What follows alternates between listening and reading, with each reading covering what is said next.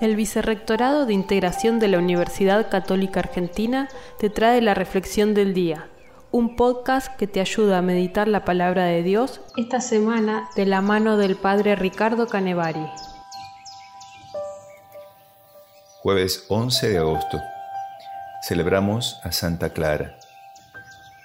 Clara tenía 18 años cuando confió a Francisco de Asís su deseo de consagrar su vida a Dios. Él la instaló en una pequeña casa cerca de la iglesia de San Damián, a las puertas de Asís. Su hermana Inés y algunas otras jóvenes se unieron a ella para vivir en la pobreza total. Fueron las primeras seguidoras de Francisco, más tarde llamadas Clarisas. Hoy leemos el Evangelio de San Mateo, capítulo 18, versículo 21 al capítulo 19, versículo 1. El Evangelio termina más allá del Jordán. Siempre me llamó la atención esta última oración. Incluso me parece el título o el nombre de una novela. Y muchas otras veces me pregunté, ¿qué habrá más allá del Jordán?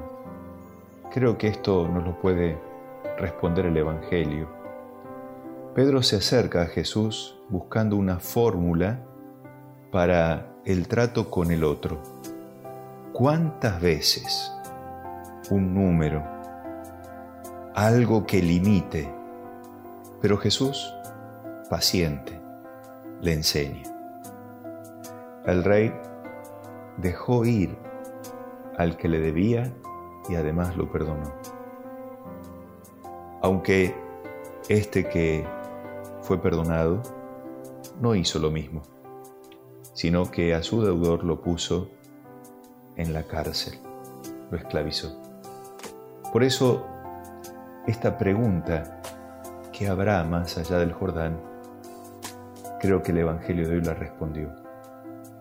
El Jordán es el lugar del bautismo y el bautismo es quien nos da la libertad porque nos hace hijos de Dios, para ser señores de la vida, para ser humanos en la vida.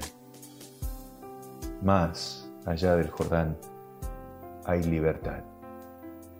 Que Dios te bendiga.